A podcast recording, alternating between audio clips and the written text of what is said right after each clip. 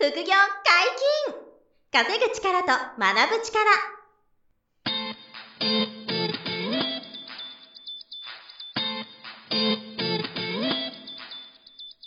この番組は稼げるようになりたいを叶える副業アカデミーの提供でお送りいたします。副業アカデミーはあなたが副業で稼げる状態になることにコミットしたスクール。初級コースから上級コースまでさまざまなジャンルの副業ノウハウを学んでいただけます詳しくは「副業アカデミー」で検索くださいこんにちは、小林正宏です。山本博史です。よろしくお願いします。はい、よろしくお願いします。本日ゲストに来ていただいております。税理士法人スバル合同会計の税理士秋田屋康平先生です。よろしくお願いします。税理士の秋田です。よろしくお願いします。はい、よろしくお願いしますお願いします。久しぶりの、あのゲスト出演ということでありがとうございます。そう何年か前にね、あの、来ていただいて、はい、久しぶりにまた遊びに来ていただいたんですけど。とっても久しぶりです。ありがとうございます。ありがとうございます。その後、ぜ絶好調ですか絶好調です。あの、あれですよね、スバル合同会計さん、あのオフィスの、あの、何ですか、移転っていうんですか？あ、そうですね。あうん。の、建て替えをちょっとしましてですね、あの、一時移転して戻ってっていうところで、まあ戻っ、まあ無事建物が新完成新して。品、、新築に建てそうです。ね、ありがたいことなんですけど、ね本当に戻る、戻りまして。自分会社さんとしては絶好調っていうね、順調な、そうですね。まあ、そうです。はい、ねありがとうございます。あんまり言うとなんか、やらしさが。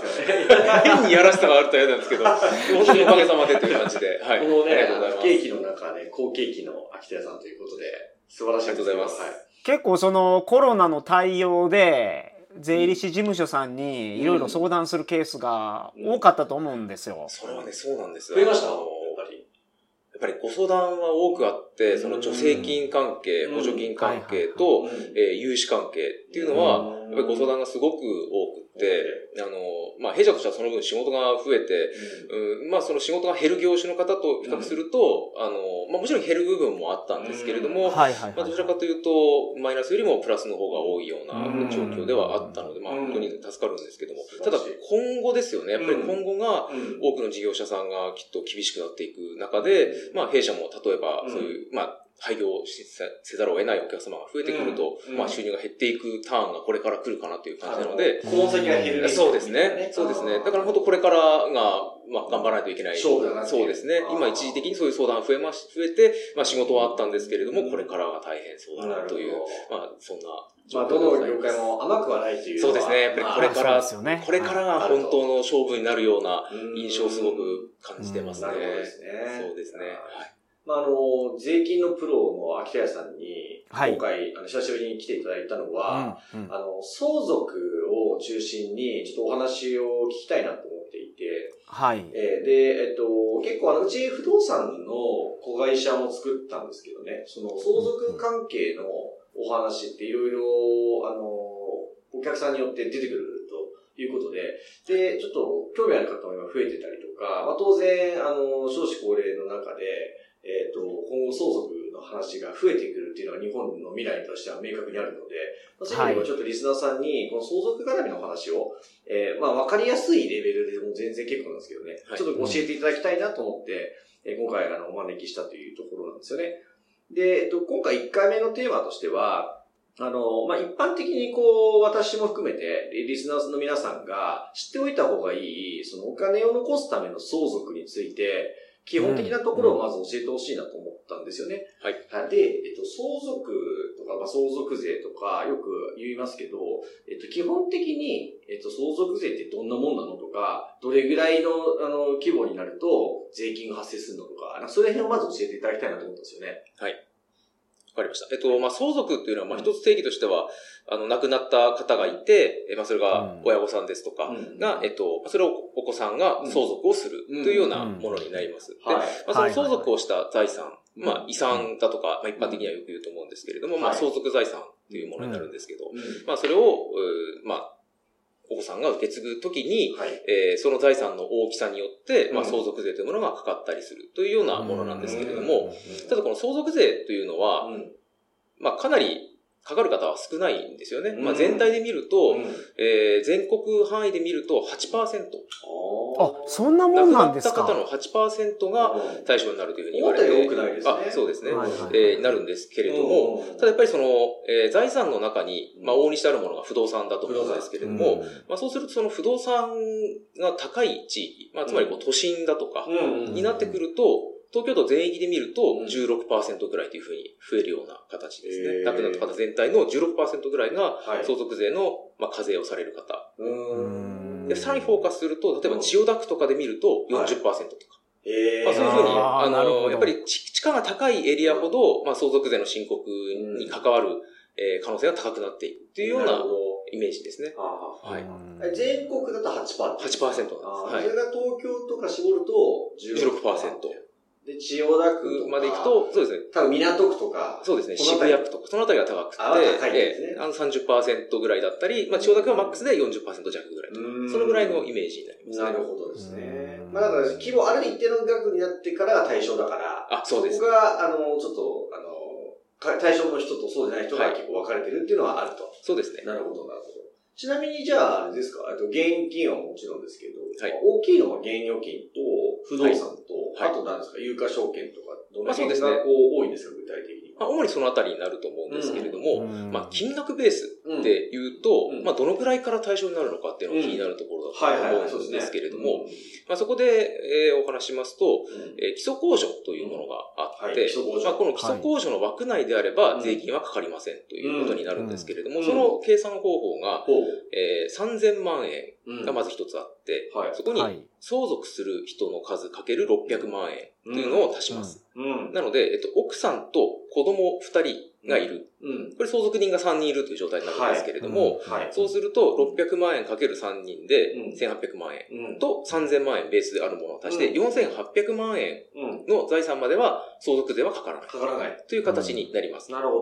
うんで、この4800万円というのはもう現金だけじゃなくて、うん不動産の価値も全部含める形になるので、ほそうすると都内でやっぱりこう一つ家を持ってるとかってなると、うんこの金額がやっぱり超えやすい超えますですね。ね。ううんん。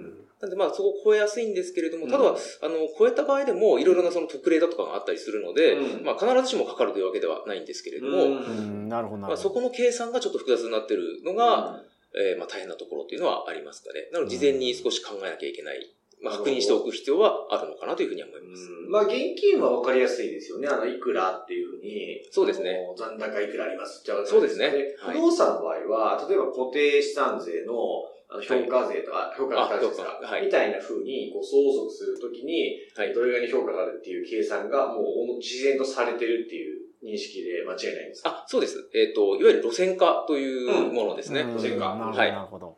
あの、地図でですね、出てるんですけれども。国税庁とホームページで、あそうです。計算できますよね。そうですね、路線化って検索すると、あの、まあ、路線化も必ずしも日本全国どこでもついてるわけではないんですけれども、うんまあ、主だった地域にはついてるっていう形で。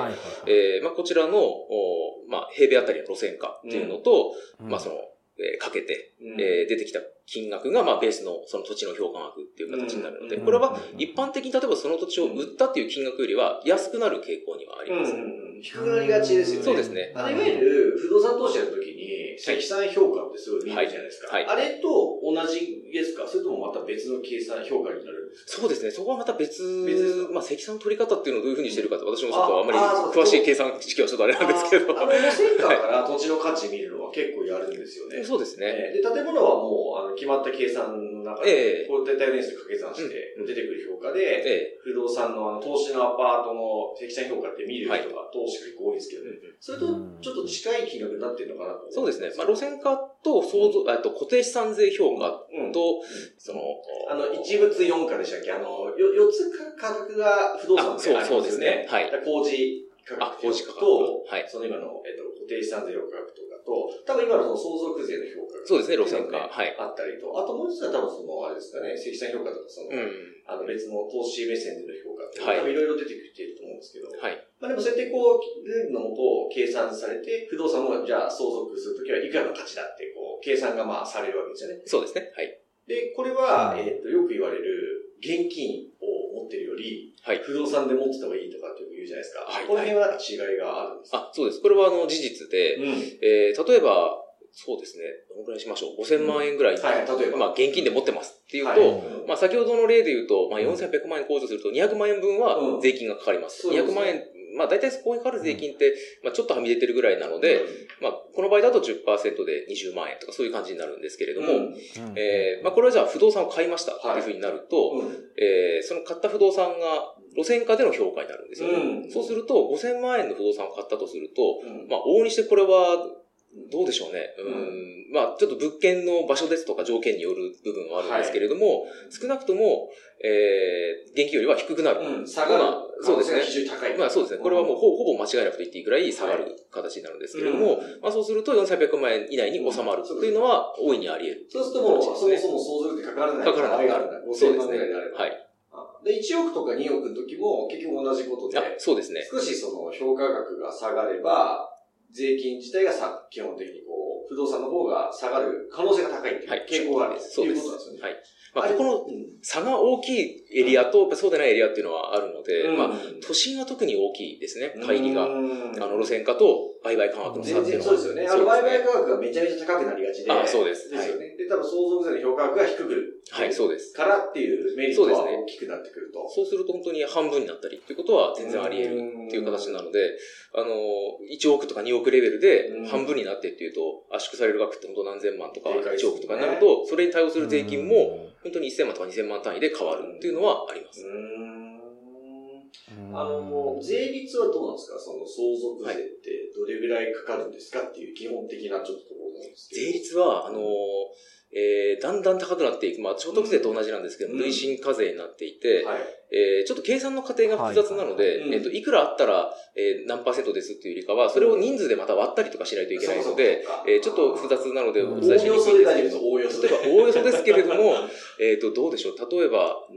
えーまあ、3億円ありましたっていう家がですね、まあ、ちょっと大きめかもしれないですけど、ええっと、例えば相続人3人でしたっていう場合とかだと、はいえー、30%ぐらいはかかるというふうに考えていいですね。なるほど。はい。あの、さっきの、うんえっ、と、家族構成によりますけど、3000万円プラス600万円のかける人数を足したものが、はい。えー4800万とか。あ、そうですね。あ、まあ、5000それも引くともうそれを少し減るんです差し引いて、けれども、3はい億から差し引いた上で、実際の相続税評価額がいくらって残ったら、その差額分が課税対象で、そこに30%乗ってくる。まあ30%の税率からまた引かれるものもあるんですけれども、なるほど、なるまあそうですね、3億円で基礎控除を引いてうん税率をかけてっていうと。うんまあ5000万円とか普通にかかってくるっていう感じですね。納税額で。納税額で。はい。うんそのぐらいのこう、うん。結構取られますね、やっぱり。でかい。で、それが不 本当に動。産で持ってれば、もちろん評価額は低くなりがなる傾向があるから、い節税にはなってるけれども、はい例えばその、不動産を持ってて、相続して今みたいな話で、5000万納税が必要だってなった時に、はい現金が5000万円ないですっていう場合もあり得るわけですよね。ありえますね。はい。ね、その時に、はいはいはいはいあの慌てて不動産売るとか、はい。そういうことになってくるわけです。あ、そうですね。はいそういうこともありますし、あまあお金を借りるケースもありますし、あの、だからそれってよくあるんじゃないですか？東京の実家があって、はい。その実家の、その、なんですか、その、算出された金額がすごく高ければ、相続してしまうと、結構その相続税がかかっちゃうと。そうですね。うんだから、あ、そんなお金ないんだけど、みたいなケースは結構大変です。バタバタするってことそうですねバタバタしますねもうだからたく急いでさん現金も多めに残してくださってる方だったら、あの、納税もは終わって、そうですねお金も残ってよかったり済むけど、そうじゃないケースもありますよね。ありますね。やっぱり事前に、あの、亡くなる前に、うん。じゃあこのくらいかかりそうっていうのは分かっていて、うんその分保険に入ってるっていうのが、まあベスト。なるですよねほど、なるそうすると亡くなった保険金の範囲で税金を払えてなるほどう、んまあきちんと財産は引き継げるっていう形になるので、なるほどまあこういう準備をどういうふうにするかっていうのが、うんまあ肝になってくるところですねあ。のー死亡し、亡くなった時に保険金が降りる場合は、当然死亡保険いっぱいあるじゃないですか。はい。で、この死亡保険でもらえるお金っていうものは、はい。あの、含まないでいいんですか？あ、これも、えっと、含まれるんですけれども、これは相続財産とはまた本来は違うものなん、うんはずなんですけれども、はいはい。これ、みなし相続財産といって、おーあの、まあ、相続税の計算に含むっていうことになっているんですけれども、うん。一応その相続人の人数かける500万円っていう控除額がありまして、保険用の。うん。なので、降りる保険金が例えば、うん。えー2000万円で、うん。えー相続人3人の場合だと、うん。1500万円控除されて、500万円が課税対象になる。、あじゃあ先ほどおっしゃってた基礎控除の600万円の掛け算のはい別に、別枠で、そうですね。死亡はい。保険に対しても500万円のはい。かける人数っていうのが控除として認められている。はい、そうです。なるほど。だから2000万とかの死亡保険が降りたとしたら、結構ほとんどの額はあの控除されてる。そうですね。はいなる。ほど、なるほど。あじゃあそれを、あの、納税原資に当てられるっていうそうですねよよくあるんだ。はい。なるほどですね。でもこれって、生前にはないかなかね、ここまで、あの、じゃああなたが死んだ時さ、みたいなそうですね。話が。そうなんですよししづらい。する機会がないんですよね。そうなんです。ね、そこが、いや今だから銀行口座とかもいくつあるかわからない家庭とかもあるんじゃないですか。その亡くなった時って銀行口座は、ええあの、金融機関にこう申し立てれば、全部こう、例えば家族が知らない口座があっちゃったら、はいあの、その、なんていうの、それを見つける手立てはあるんですか？あの、知らない銀行だとう、んそれはないです。ね、そうですよね。そうですはいえその場合はど、どうなっちゃうんですか？あの、銀行にそのまま埋蔵金として、あのい いずれ、いずれ消えていくお金になりますね。ないしは、場合によっては、それがめちゃくちゃ大きい場合とかは、はい。税務署が発掘してくる可能性があります。ええあー結局その、課税漏れしてますよね、この財産。っていう指摘を受けて、うんあの、逆にあの、その税金は払うんですけどう、んそれ以上にもちろん残るので、あの、税務署にお礼をするみたいなケースもね、稀にありますね。ごく稀に。そっか。あこんなところにお金あったんだ。あ そうそうですそうですええ なるほど。だからやっぱり、その、あれですよね、相続人になる人は、あじじ理想は事前に、ええあの、相談して、その保険に入る含めて、あの、議論、あ、会話できてる方が当然望ましいうんそうですね。あの、かからないならかからないで、かからないことを確認できてれば、とても安心じゃないですか。そうですね。はいいや、これが結構デリケートですよね。そうですねあの、オープンなお家と、なんか、どう、実際どうなんだろうっていうのが、僕の知り合いの、あの、家族でも、あの、お父さんがもう、なんていうんですかね、こう、ワン、ワンマンお父ちゃんみたいな。はい。あの、うん家族が何も文句言えないような、はい。あの、家庭があって、一切聞けないって言ってましたね。その、はい今の所得がどう、資産がどうだっていうのを、子供とか奥さんが、そのご主人にええ一切聞けないと。はいでこうこういう家庭って大変ですよね。これは大変ですね、ね。蓋開けたらめちゃめちゃ不動産持ってたらとかなると、そうですね。蓋を開けるのがまず大変ですね。そう。何があるんだかもう全くわからんみたいな。まず蓋開けるのが大変です全部の蓋開けるのが大変だ。そうですねああ。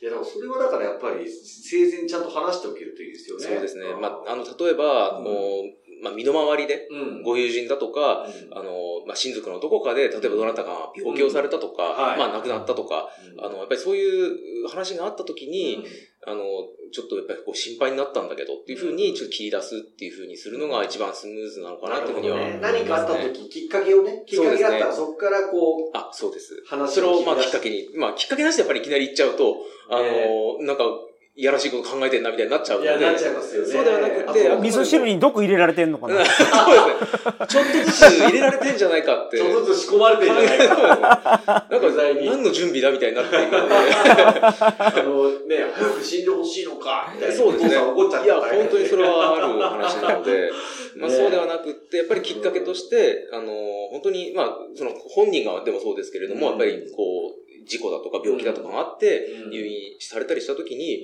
うん。あの、まあお子さんなり、その奥さんなりが、うん。まあちょっと気づいて、うん。やっぱりこういうことがあると、あの、お父さんが全部まあ分かって、それをやってくれてるのはありがたいんだけど、やっぱり万が一の時に、うん。どういうふうになるか分かんないから、うん。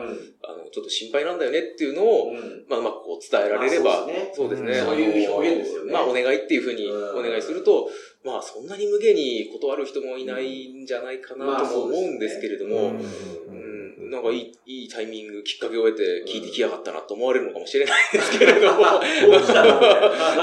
まあ数年前から相続税のことがなんか電車の広告とかはいに載ってたりとかうん。いろいろ出だしましたよね。うん。あれ税率が変わったとかいうなんかがあったんじゃない？あ、そうです。それはその先ほどお伝えした基礎控除というものが、うん。あの、減ったんです。なので、うんえっと、かかる足切りの最低ラインが下がったんですよね。なんで、多くかかる人が発生するということで、そういう、あの、一大ビジネスチャンスということで、相続という広告がもういろんなところに出るようになったっていうのがありますね。なるほど。今後もそれって下がってくる可能性ないですか？あのもうちょっと低くして、より多く税金をこう、国としては集めたいっていう方向じゃないんです。か今のところの方針としては、うん。そこは出てないんですけれども、うん。ただ今その、相続と似たような枠で、贈与、生前贈与っていうようなワードも、うん。まあ、あると思うんですけれどもその贈与に関しての部分の取り扱いを変えようとはしてます。やっぱりこうお金のあるところからうん。税金を取ろうっていうのは、あの国の方針としては絶対なので、えうん。ーまあそれによってね、あの富裕層の方がうん海外に行くとか、いろんな、あの、ね本来、あの、国に残っているべきはずの人がいてほしい人がうん。海外に流出ししてしまうんじゃないかとか、いろんなあの懸念はあるんですけれども、あの、ただやっぱりまあ方策としては、方針としては、まあお金があるところからやっぱりこう税金をもらいたいっていうのが、うん。まあ本音なのかなっていうのがありますね。現状は生前贈与の方が、はい。どうなんですかその亡くなった後の相続税よりも、生前贈与の方が条件がこういいとか悪いって言ったらどうなんですか？あ、えっ、と、生前贈与の方は、えー今の制度で言うと、これもまあ年単位での基礎控除というのがあって、はい。はいそれが110万円なんですね。うん。家族一人に対して110万まででしたっけ？えっと、もらう側がですね、もらう側が110万円までが、えっと、非課税になるという形になるので、えー例えばその毎年100万円ずつもらう分には税金かかんないんですよ。なるほど。なんで、えっと。えーそうですね、親が、えー何千万か持ってますっていう時に、うん。えーそれちょっとずつでも100万円ずつでも子供にこう移していくと、うん。相続の時には相当減ってるっていう可能性があるので、なるほど、なるほど。まあ、その分税金無税で渡せる。うん。という、例えば子供さんにいたらえ、毎年300万ぐらいはあそうですね。100、100、100っていうふうに、そうですね。あの、子供の名義の口座にお金を移していっても、ここは課税されませんと。あ、そうです。ということですね。はい。でこの、この生前贈与も今後、ちょっとそのハードルが下がったりする可能性はあるんですか？今後、あのーこれを、最終的にうん。相続の時に全部加算して、え？合わせて相続税かけようっていう議論に今なってます。え？うーれ、え、そしたらもうないもん、ないのも同然その通りです。結構抜本的な改革をしようとしているので。そうなんです。なので、あのー今、うんかなり慎重には議論は進められているとは思うんですけれども、えーまあ、かなり注目されている検討はある？ですね。そうですね。まあ、ここ2年ぐらいですね、あのーまあ、税制改正の話があった時には、まあ、これを今検討しているというのは乗るんですけど、まだ具体的にはなってないですね。やっぱり簡単に具体化できないとは思うんですけれども、ただもう本当に数年以内でこれが変わってくる可能性はあるので、今まで本当その300万円を20年、まあ仮に繰り返せば、うん。6000万円分が無税で渡せたっていうものが、うん。じゃあこれ今からやろうと思ったら数年でもうそれが制度がなくなっちゃって打ち切られたみたいになってしまうことはあり得ますね。うん。まあでもじゃあ今のうちは、やっぱり、あの、お子さんいて、ある程度こう、ええ。資産資金がある方は、少しこう、移動していってもいいですよね。あそうですね。それは、あ絶対にやった方がいいです。やっといた方がいいですよね。うんでも、まあ今後の日本考えると、まあ厳しくなっていくでしょうね。そうですね間違いなくそうですね。何らかの形で、ねより多く持ってかれちゃう風にはね、なっていくと思うんで、うんそこはもうリスナーの皆さんもね、注意していただいて、はい今できることはね、対策してもらうといいと思うんですけど、うんちょっと次回以降は、はい。あの、ちょっとこう、見落としがちな、こう、ミスとか、よくある落とし穴とか、うんなるほどなあの、るほど節税関係の、その、注意点とか、はいはいはいはいそういうのもちょっと秋田屋さんに教えていただきたいなと。あと、衣装の話とか、うん、なるほどそういうの。もちょっとね聞いてみたいなと思ってます。はいはいはい。ちょっと引き続き、あの、次回以降も皆さん楽しみにしていただければなと。本日もお疲れ様でした。ありがとうございました。副業解禁稼ぐ力と学ぶ力、そろそろお別れのお時間です。お相手は小林正宏と、秋田屋公平と、山本博史でした。さようなら。さよなら。さよなら。この番組では皆様からのご質問を大募集しております副業に関する疑問・質問など副業アカデミーウェブサイトポッドキャストページ内のメールフォームよりお送りくださいませ。